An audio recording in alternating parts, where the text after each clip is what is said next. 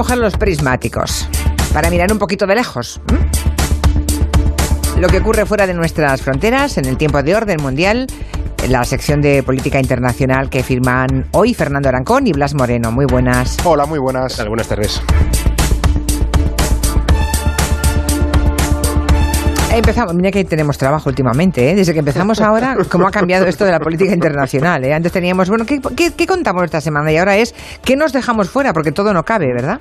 Bueno, vamos a empezar como siempre con preguntas de los oyentes. Empezamos con una película de la que a lo mejor muchos de los que nos escuchan no han oído hablar todavía, porque aquí en España no se ha estrenado, pero que en cambio está siendo muy polémica en Reino Unido. Una peli que se llama Blue Story. The latest young apparently in the wrong place at the wrong time. Last night she became the fifth person shot dead in the capital this year.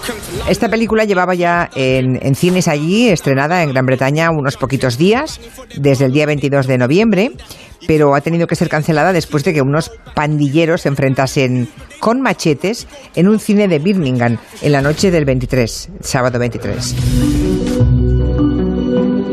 Sí, la película no duró ni, ni, una semana en la taquilla, ha sido bastante espectacular, pero es que lo de Birmingham fue bastante gordo también. Una pelea entre bandas en un vestíbulo de un cine un sábado por la noche. Imaginémonos el panorama, ¿no? Acaban de estrenar Frozen 2, hay un montón de críos haciendo cola para entrar a ver la película esta de animación de Disney y de repente llegan un montón de pandillas con machetes a enfrentarse allí, ¿no? Eh, tuvo que venir la policía, por supuesto, eh, hubo también agentes heridos y claro, eh, este incidente, que además ha sido el más grave, pero no ha sido el único, ha habido al menos otros 24 incidentes más, ha motivado que la película se cancele y se deje de emitir durante, durante unos días en, en el Reino Unido. ¿no? ¿Y de qué va la película esta para que genere tantísimo revuelo? Bueno, eh, la película trata sobre dos amigos, dos jóvenes eh, negros de barrios eh, pobres en Londres, es decir, gente de clase baja, y acaban metidos en, pandillas rivales. Son amigos, pero acaban metidos en la pandilla opuesta, ¿no? Al final se acaban enfrentando y la típica historia de dos amigos que luego son enemigos, ¿no? Al final lo que hace la película es contar el problema que tienen en el Reino Unido con las pandillas, la violencia callejera, el racismo, etcétera, ¿no? Pero claro, el problema es que la Una película, pero una película no puede, una película no provoca eso. No puede hablar de cosas así, ¿no? No, el, problema es que al prohibirla han conseguido el efecto contrario, que es que la crítica ha, hecho, ha, sido muchísimo mayor, se ha calificado la medida también de racista a su vez, eh, y tanto es el tema que que por lo que he esta mañana han decidido volver a, a, meterla en el cine porque era casi peor prohibirla que, dejar que se emitiera, ¿no? Pero el tema de la seguridad es un problema evidente. Pues de eso nos preguntaba Jorge a través de Twitter, ¿no? Que se ve que se ha enterado de esta movida en Gran Bretaña y quería saber. Bueno, pues ya sabemos. Es una manera también de promoción impagable de la película, ¿eh? Sin también nos lo digo. aunque peligrosa. Sí, desde luego, desde luego. Pero ya verás si cuando llegue aquí y se estrene, seguramente si se empieza a hablar de lo que está pasando con la peli en Londres, pues igual también tiene más éxito, no lo sé. Bueno, también nos ha llegado un correo pidiendo que habléis sobre Michael Bloomberg, el multimillonario que hace unos días dio el paso al frente y también se va a presentar a las primarias del Partido Demócrata. Atención, aunque él empezó mm. por ser republicano. ¿eh? Él fue alcalde de Nueva York republicano y bueno, ahora se quiere presentar por el Partido Demócrata. Em, había 12 candidatos, pues 12 más uno, ¿no? Sí, además de que no es un cualquiera. Eh, Michael Bloomberg, tú lo mencionabas, un multimillonario, pero qué multimillonario porque está entre las 10 las diez principales fortunas del mundo. Eh, Impresionante. sí, la revista mm. Forbes eh, calcula que, bueno, este hombre eh, tiene la friolera de 54 mil millones de dólares en su haber, que no está nada mal. Es más millonario, por tanto, bastante más rico que Donald Trump. Muchísimo, muchísimo. Muchísimo más. Sería el presidente más rico si llegara a ganar el presidente más rico de la historia de Estados Unidos. Hombre, sería impagable. Un debate. Es que es muy complicado ser más rico, o sea, solo hay nueve por encima de él. Si el impeachment no consigue mm, desbancar a Donald Trump, ¿Os imagináis un debate si ganase las primarias Michael Bloomberg? Un debate entre dos tíos multimillonarios, sobre todo Bloomberg, neoyorquinos, debatiendo. Mayores, hombres blancos, por encima de 70 años. O sea... además que este señor, claro, ha hecho su fortuna en Wall Street y sobre todo a través del medio Bloomberg, que es de medios de temas financieros, que lleva su nombre por, por él. Y la paradoja es que se ha metido en estas eh, primarias demócratas cuando el tema central, por así decirlo, de, bueno, de estos precomicios eh, del Partido Demócrata va precisamente sobre la desigualdad en Estados Unidos, sobre el exceso de riqueza, sobre si hay que grabar más a los ricos y entre este señor con sus 54 mil millones en la campaña decir, no, yo me la pago, yo me la pago, si tengo dinero de, de sobra, ¿no? Es cierto que ha esperado mucho, se barajó en el principio con que también se iba a presentar, pero no lo hizo, ha esperado hasta ahora, porque también en las campañas, como ha entrado un montón de gente, llegó a haber 20, ¿no? 20 Más de 20. candidatos, claro, eh, en estas carreras siempre hay gente que al principio parece que pinta mucho, pero luego se cae, y gente que está a lo mejor de ladillo al principio, pero luego eh, funciona muy bien, ¿no? Entonces yo creo que ha esperado a que algunos se quitasen de en medio para, para entrar él, ¿no? Pero bueno, es cierto que tú lo comentabas, viene del Partido Republicano, también en parte, como lo es Elizabeth Warren, una de las principales candidatas del, de que está en liza en las primarias demócratas, que ella tenía mayor afinidad hace unos años, hace 20 años, en el Partido Republicano, ¿no? Pero bueno, como decíamos, este señor no deja de ser un señor mayor de Wall Street, blanco, etcétera, etcétera. Refleja, por así decirlo, todo lo que mucha parte del, del electorado demócrata no quiere ni ver. Ya, ya, pero... mm, Pero para tiene opo- 54 para- mil millones. Sí, sí, pero para oponerse, pa- para oponerse a Donald Trump, yo estoy segura que a Donald Trump no le gustaría nada que fuera el candidato escogido por los demócratas, ¿eh? Le pone un poco frente al espejo, claro. Hombre, claro. Es, claro, es Pero un, un poco espejo como él. más corregido y aumentado, Un espejo ¿no? más grande. Bueno, ¿Has, visto, Julia, perdona, Dime. la foto que subió ayer Trump, photoshopeando su cara sobre, sobre Rocky, sobre el boxeador? No, Pues la tuiteó ayer Trump, su cuenta, esto es So- real. Solo ¿eh? la foto, sin ningún mensaje. Sin ningún ¿no? mensaje. El cartel de Rocky de la película, el boxeador mm, desnudo de, de cintura para arriba y la cara de Trump encima puesta. Yo, a los oyentes que tengan Twitter, que echen un ojo a eso porque es una pasada. La verdad que no, no te lo crees. no, hay que pellizcarse todos los días para creerse lo que pone en Twitter Donald Trump. Pero estamos en esa era, ¿eh? sí, Y me temo que más van a seguir tiene pinta de que vamos a seguir así un tiempo. No nos vamos a Sí, quejar más porque van nos a seguir trabajo, esa o sea, estela, ¿eh? Madre mía, sí, lo estoy viendo, me lo, están, lo estoy viendo. ¡Qué barbaridad! Y lo tuitea él, o sea, no... sí, no- sí, y sin ningún mensaje, además. Sí, sí, tal cual. Bueno, que más le gustaría que tener ese cuerpo, por cierto. Sí. En fin, vamos con otra pregunta de los oyentes, la última.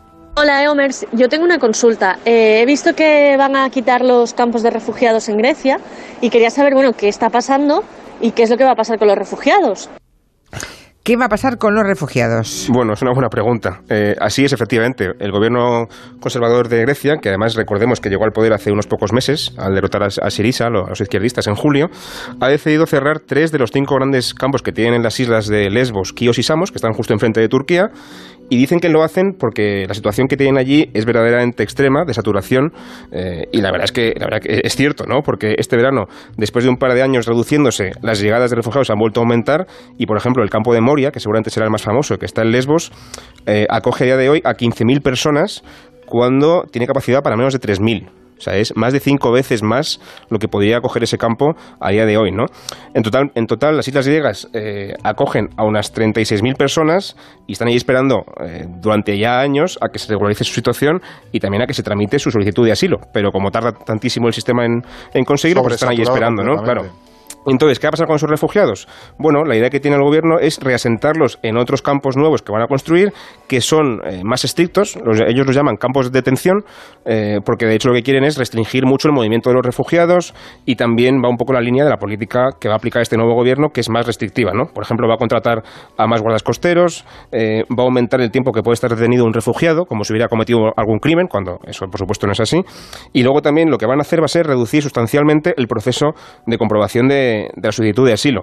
En teoría eso debería ayudar a aliviar un poquito el, colapso del sistema, pero también es verdad que las ONGs dicen, oye, a ver si por, por recortar el tiempo que dedicáis a esto vais a darle también menos garantías a la gente, porque además la gente que no reciba el asilo es deportada automáticamente. Con lo cual, bueno, mm, eh, se acoge un poquito con escepticismo esa, esta medida del gobierno. Muy bien. Otras cosas. Venga, hemos visto cómo en varios países de América Latina han ido estallando protestas en las últimas semanas. Parece que hay como un contagio, ¿verdad? Primero fue Ecuador, después Chile, después Bolivia y en los últimos días también se ha unido Colombia. Está como un auténtico polvorín toda la América Latina. El jueves se convocó allí en Colombia una huelga general y en los días siguientes las protestas pues se han extendido a todo el país, ¿no? Y han dejado ya un muerto, un, un joven, por lo que he leído, muy carismático, Dylan Cruz, que ha muerto porque le dispararon un tiro en la cabeza a la policía. Es brutal. Sí, eh, este, la muerte se supone que fue por un, un, bote lacrimógeno, es decir, no fue fuego real, pero bueno, fue un, bote de estos te deja te da en la cabeza y sí, te pero mata, ¿a qué distancia para que claro, un bote claro. te mate? ¿eh? Claro, claro, sí, sí, sí, no, no, no hay ningún... O sea, ¿Dónde estaba ese policía respecto a Dylan Cruz? Claro, y eso, eso ha, ha enfadado a mucha gente, porque sí es cierto que las protestas en Colombia tienen un pequeño paralelismo, porque al final hay factores comunes en toda América Latina, en un 90% eh, son factores propios del país, para que luego no, no vengan algunos a sacar cuatro lugares comunes, ¿no? Para, para intentar hacer un, brochazo gordo, ¿no? Por hacer un poco de resumen, el día 21 de noviembre, es decir, hacía una semana, tú lo has comentado, había una huelga general donde se reclamaban, pues bueno, distintas mejoras sociales contra las reformas laborales y de pensiones que está impulsando el, el presidente Iván Duque, ¿no? Pero pronto también derivó en un apoyo al plan de paz con las FARC, que se cumplió eh, tres años hace poco y que bueno, que dejó Juan Manuel Santos, ¿no? Y esta huelga, sobre todo, es muy importante porque en Colombia la tradición, entre comillas, no hay, no hay huelgas, no hay tradición de huelgas, porque hace unas décadas, recordemos, plena Guerra Fría, conflicto con las FARC y demás, eh, a los eh, dirigentes sindicales y a los dirigentes de izquierdas literalmente los mataban. Es decir, hay cientos de muertos de dirigentes sindicales asesinados en Colombia durante las últimas décadas. Entonces, claro, no, nunca llegó a articularse en ningún tipo de, movimiento de huelguista o sindical. Entonces, este, eh, este jueves pasado era muy simbólico en ese sentido. ¿no? Y es cierto, por ejemplo, que el presidente Duque tenía unos referentes relativamente recientes, véase Ecuador o Chile, de cómo no gestionar unas protestas para no liarla más y decidió emprender el mismo camino que sí, sus. Sí. Eh, es curioso, cuando otros ya se han equivocado colegas. y lo has visto a distancia, claro. no cometas el mismo error. ¿no? Tienes el manual enterito para ti, bueno, pues lo replicas y otra vez. Y eso enfadó todavía eh, más a la gente. Hubo saqueos, ha habido una semana de protestas, aunque la mayoría de protestas han sido pacíficas, eso también hay que eh, remarcarlo. Hubo esta muerte y entonces al final también, eh, bueno, como tú comentabas lo del policía, los manifestantes han acabado pidiendo que la unidad de antidisturbios, esta que ha estado reprimiendo las protestas sea disuelta, porque es una unidad que está pensada para luchar contra la guerrilla o en el contexto de, una, de, muchísima más tensión social y ya no tiene sentido. Y ocurren cosas como esta, que al final pues muera un chaval de 18 años que estaba en la calle protestando. Un, que era un líder estudiantil o mm. un líder social bastante conocido a pesar de su corta edad, ¿no? Esto que van ustedes a escuchar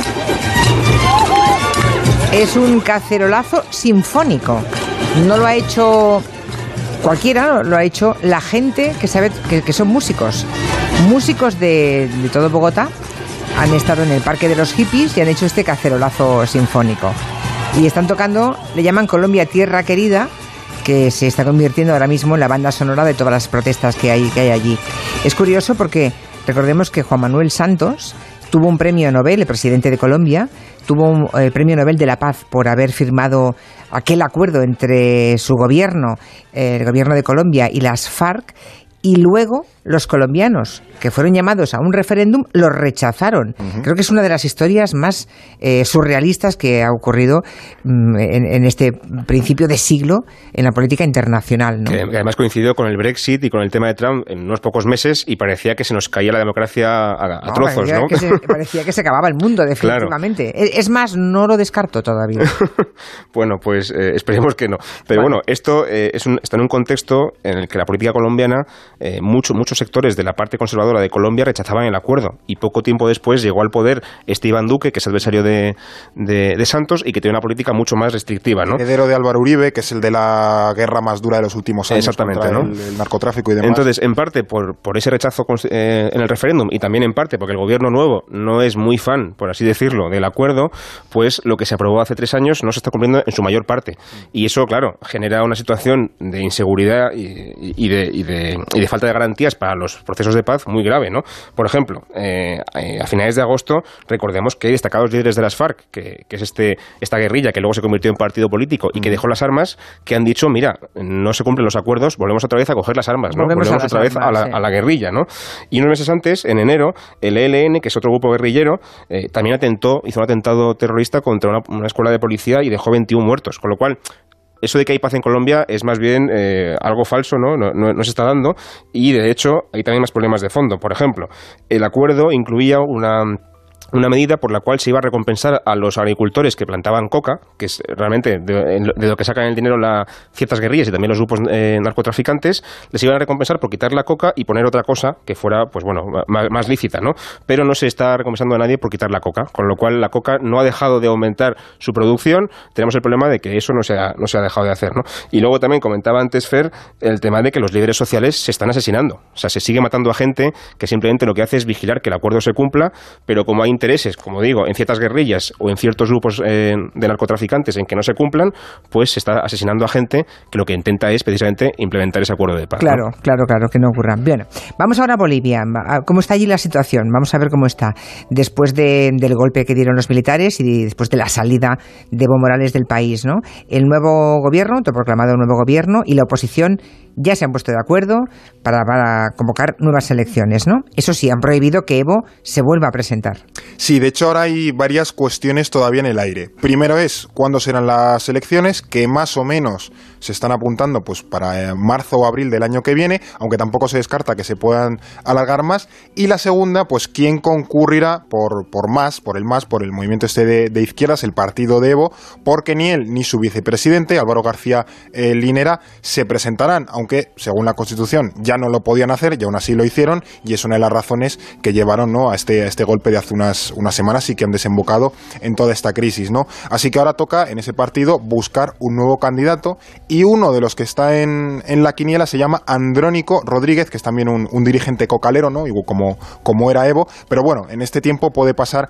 cualquier cosa. Y desde el, bueno, gobierno interino o el gobierno de transición o el gobierno lo, como lo queramos llamar, pues eh, está Áñez intentando, lo, intentó en un principio, eh, alargar lo más posible su, su, mandato, de hecho se intentó quedar, básicamente, pero también otros dirigentes opositores, que también se olieron la jugada al principio, pues la han estado presionando para que convocase estas elecciones y así poder concurrir y tener unas opciones reales de, llegar a la, a la, presidencia, ¿no? Y también no, no, no quería dejar de, de comentar aquí la otra cara de la moneda, porque parece que estamos hablando de protestas constantemente en América Latina, en Sudamérica, y este domingo pasado pasado, Uruguay celebró eh, elecciones, los candidatos quedaron, esto era segunda ronda, es decir, quien ganaba, ganaba, quedaron por menos de un punto, por menos de 30.000 votos y no ha pasado absolutamente nada. Es decir, nadie ha impugnado nada. Ahora el Tribunal eh, Electoral está mirando con, un pequeño margen que queda por recontar, básicamente unos, unos pequeños votos, quién va a ser el ganador definitivo, pero bueno, que por una diferencia mínima eh, ha, habido un ganador y no ha pasado nada. Normalidad democrática, vamos. que es una de las mejores democracias del mundo, Uruguay. Pues bueno, también ponerlo en... Eh, claro. Claro, que, pues está bien. Que, se hacen las cosas que no bien, y que hay ejemplos sobre todo. Exacto, exacto, exacto. Tenemos una rápida revista de prensa, pero la empezamos en un par de minutos. De 3 a 7, Gelo, con Julia Otero. En línea directa, el Black Friday se nos queda corto. Por eso hemos creado la Happy Week. Toda una semana en la que contratando tu seguro de coche online conseguirás una tarjeta regalo por valor de 100 euros. Aprovecha la Happy Week. Entra en lineadirecta.com. Consulta condiciones. Dos bufandas, dos pares de orejeras, dos juegos de calcetines dobles. ¡Perfecto! Ya estoy preparada para un fin de, de pelis y series con mi churri en el sofá. ¿Pasas frío en casa? Ven al Leroy Merlin y déjanos ayudarte con las mejores soluciones de calor y aislamiento para tu hogar. Y con ofertas hasta el 23 de diciembre. Leroy Merlin. Da vida a tus ideas. Aunque me cambie las condiciones otra vez. Aunque me cambie las condiciones otra vez, contigo seguiré, contigo seguiré, aunque cambie las condiciones otra vez. De equipo de fútbol no se puede cambiar, pero de banco sí. En Bank Inter nos adaptamos a ti y mantenemos unas condiciones como para cambiarte de banco. Descúbrelas en bankinter.com. Nunca dejes de buscar. Bank Inter. La cita con el peluquero era mañana altavoz inteligente Google Home Mini por solo 19,90 euros o me habían dado hora para esta tarde. Cuando una oferta es buena, no hay quien te la quite de la cabeza. Y más si es Black Friday en FNAC y tienes hasta un 50% de descuento en miles de productos hasta el 2 de diciembre. Todo pasa en FNAC. Hola, cariño. ¿Sabes qué hace la policía abajo? Sí, han robado los del quinto este fin de semana. ¿Este fin de semana? Pues no nos hemos enterado de nada. Ni nosotros, ni ellos, ni nadie. Se han enterado ahora que acaban de llegar de pasar unos días fuera. En Securitas Direct protegemos lo que más importa. Llama ahora al 945 45 45 o calcula online en securitasdirect.es. Recuerda, 945 45 45. En España más de 30.000 personas sin hogar no son libres. Porque están encerradas. Encerradas en la calle. Por la indiferencia, la desigualdad y el odio. En RISE trabajamos para que esto cambie. Porque de la calle sí se puede salir. Dona ahora en www.risefundación.org. RISE. Hogar. Sí. Nuestras deportistas son pura energía. Y ante cualquier desafío, avanzan. Y en la adversidad, se crecen. Por eso en Iberdrola les propusimos un trato. Seguid haciendo historia mientras cuidamos el terreno de juego. Iberdrola, un líder mundial en energías renovables e impulsando la igualdad a través del deporte. Iberdrola, empresa colaboradora del programa Universo Mujer. La verdad puede ser tan mala como la mentira. Natalia Berbeque, Cristina Plazas, Oriol Tarrasón, Miquel Fernández. Durante años creí que nuestra vida era perfecta, hasta la noche del accidente. La primera serie original de A3 Player Premium. El Nudo. No te dejará escapar. Ya disponible solo en A3 Player Premium. Estamos con el orden mundial repasando cuestiones de política internacional. Hemos hablado de la polémica de Blue Story, de esa película en Reino Unido. Hemos hablado del multimillonario neoyorquino Michael Bloomberg, que se presenta a las primarias demócratas. En fin, hemos hecho un repaso a la situación en América Latina, en Bolivia, en Chile, Ecuador, en Colombia. Y mmm, llegamos a la revista de prensa. Creo que queréis hablar de antisemitismo. ¿Al Pues- hilo de qué, Blas? ¿Por qué? Pues sí, porque en los últimos días nos hemos dado cuenta en la oficina, simplemente, de que el gobierno israelí lleva mm, ya tiempo haciendo una campaña muy fuerte en prensa y también en redes sociales en contra de esa campaña eh, BDS, que corresponde a las siglas Boicot, Desinversiones y Sanciones, que es una campaña que básicamente defiende la necesidad de castigar económicamente a Israel y de boicotear sus productos como forma de presión para que termine la ocupación de los territorios palestinos. ¿no? Es una forma un poco de, de- movilizar a la gente para que, para que presione a Israel. ¿no? Esta campaña se inspira un poco en aquella que también se hizo parecida contra eh, el apartheid, contra la Sudáfrica del apartheid. Sí. Pero claro, es mucho más polémica porque Israel no se corta nunca de utilizar el argumento del antisemitismo para descalificar esta campaña, ¿no? A pesar de que, eh, que tú critiques la política de Israel en Palestina no significa necesariamente que seas un, un antisemita, no tiene por qué serlo así, ¿no? Pero bueno, el- ellos siempre intentan hacer esta, este juego que le mete mucha polémica a la campaña, por supuesto. Ya, ya. Bueno, es lo de siempre, ¿eh? Ni, ni- no te conviertes en anti-español porque digas según qué cosas, ¿no? Claro, En cambio, pero en el caso pues de Israel es más delicado. ¿no? Claro, en el caso de Israel es más delicado, sí. Pero bueno, que al final siempre hay quien utiliza ese mismo tipo de fantasma. No es el único ejemplo de polémica en torno al antisemitismo. Creo que Jeremy Corbyn, el líder laborista, también ha vuelto a estar en el centro del debate, ¿no? Por problemas, dicen, de antisemitismo eh, por los que ha pasado su partido. Sí, hace solamente unos días, en plena campaña electoral y en una entrevista en prime time en la BBC, le pidieron hasta cuatro veces que se disculpara por esos escándalos que ha habido en su partido en, torno al antisemitismo y que además llevan ya mucho tiempo afectando a ese partido, y pasó esto. ¿No querría usted aprovechar esta oportunidad para pedir disculpas a la comunidad judía británica por lo que ha pasado en su partido? Eh, Lo que diré es lo siguiente. Estoy decidido a que nuestra sociedad sea segura para personas de todas las creencias. No quiero que nadie se sienta inseguro en nuestra sociedad y nuestro gobierno protegerá a todas las comunidades. Así que no se disculpa. Bueno, ¿puedo explicar qué pretendemos Ya lo ha hacer? hecho, ha tenido todo el tiempo del mundo para hacerlo. Ahora le pregunto si quiere disculparse. Andrew, no quiero que nadie tenga que pasar por lo que algunos han tenido que Y sufrir. ya ha dicho eso varias veces. He entendido eso, señor Corbyn. Le preguntaba por una disculpa. Ahora pasemos al Brexit. El problema que tiene Corbyn, claro, es que no consigue convencer a la gente de que este problema se ha solucionado. Ni Ya, siquiera ya. la gente de su partido, ¿no? Ha habido, de hecho, varios diputados que dejaron el partido hace unos meses, en parte por esta historia, ¿no? Eh, y además, la última puntilla que le faltaba a Corbyn es que, eh, creo que ha sido ayer, el principal rabino del Reino Unido, como el líder espiritual de la comunidad judía británica, ha salido en, eh, en el Times diciendo que esa comunidad judía está preocupada por la posibilidad de que el laborismo llegue al poder en el Reino Unido. Con lo cual, bueno, en plena campaña y con una encuesta que ha salido también hace, hace un día diciendo que van a perder 50 escaños, Corbyn lo tiene un poquito complicado estos días, la verdad. Pues sí, aunque mm, si el rabino, si lo que querían los judíos era ma, hacer las paces con, con Jeremy Corbyn, haber dicho eso tampoco ayuda mucho, ¿eh? No, Porque es como si todos los judíos eh, fueran tories. Como si no hubiera ninguna Claro, también, posibilidad de también que que ver algún laborista. ¿Qué intereses tiene ese Claro. señor en que gane el partido Tory, no? Pero Claro, bueno. claro, por eso digo que tampoco es que ayude- hayan ayudado mucho en este y Corbyn caso. cada vez que puede echa balones fuera, o sea, es que tampoco esté echándole valor y al toro, no, no, es que lo evita como, vamos, ya se ha visto en Es un tema polémico y no le gusta nada meterse, por supuesto. En todo caso, del fragmento de entrevista, con lo que me he quedado, fijaos, es con el periodista de la BBC. Eso es un periodista sin piedad. ¿Cómo Que repregunta, no le eh? digo, que, no, que eso ya lo sé, que ya me lo ha dicho tres veces, pero va a pedir, no, que ya me lo ha dicho, fuera, ya está. Y de hecho, no me para- contesta, pues Brexit. Para ser justos, el corte es un poco más corto de lo que realmente es la entrevista, porque pa- para la radio que no dura un minuto, ¿no? Pero él repregunta varias veces más y Corbyn se niega a responderle, ¿no? Así que bien por ese periodista. Muy bien. em, el informe de la Agencia Mundial Antidopaje, esa que tiene al deporte ruso en vilo, dicen que podrían sancionar a Rusia con cuatro años de expulsión, que eso les expulsaría de dos ediciones nada menos de los Juegos Olímpicos, ¿no? La verdad es que Rusia y el dopaje tienen una estrecha relación.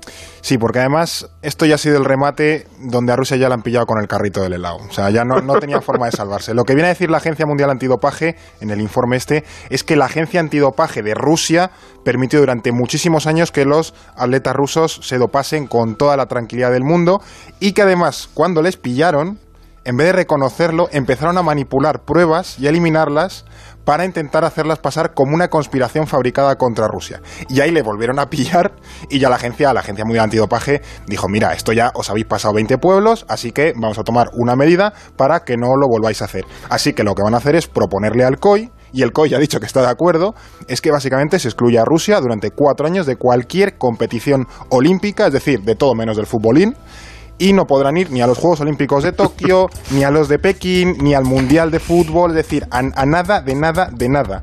Así que bueno, para que se piensen lo del dopaje otros países que a lo mejor, o Rusia propia, vamos, para que se lo piensen otra vez. Eh, me llega ahora, pero no tenemos tiempo de ya de desarrollarlo, es verdad. Pregunta un oyente sobre el Sáhara. Eh, Dani Por la Atienza. alerta del Ministerio. Bueno, la alerta del Ministerio, lo ha dicho esta mañana Margarita Robles, ¿no? que hay una alerta de mm, posibilidad de atentado contra intereses españoles en Sáhara, pero sería bueno la semana que viene apuntaros el Lo tema traemos, sí. que hay que veremos, esperemos que no ocurra nada, ¿verdad? Pero en todo caso es verdad que hay una, una amenaza, eso ha dicho hoy la, la ministra de Exteriores transitoria, ¿verdad? De- se ha hecho cargo desde que Borrell está en, en el gobierno europeo, en la Comisión Europea, pero nos lo apuntamos para la próxima semana. Cualquier otra sugerencia o pregunta, recuerden, pueden dejarnos en el WhatsApp 638-442-081, en nuestro Twitter, contactar directamente con arroba elordemundial.com. Hasta la semana que viene. Buena tarde. Adiós, adiós.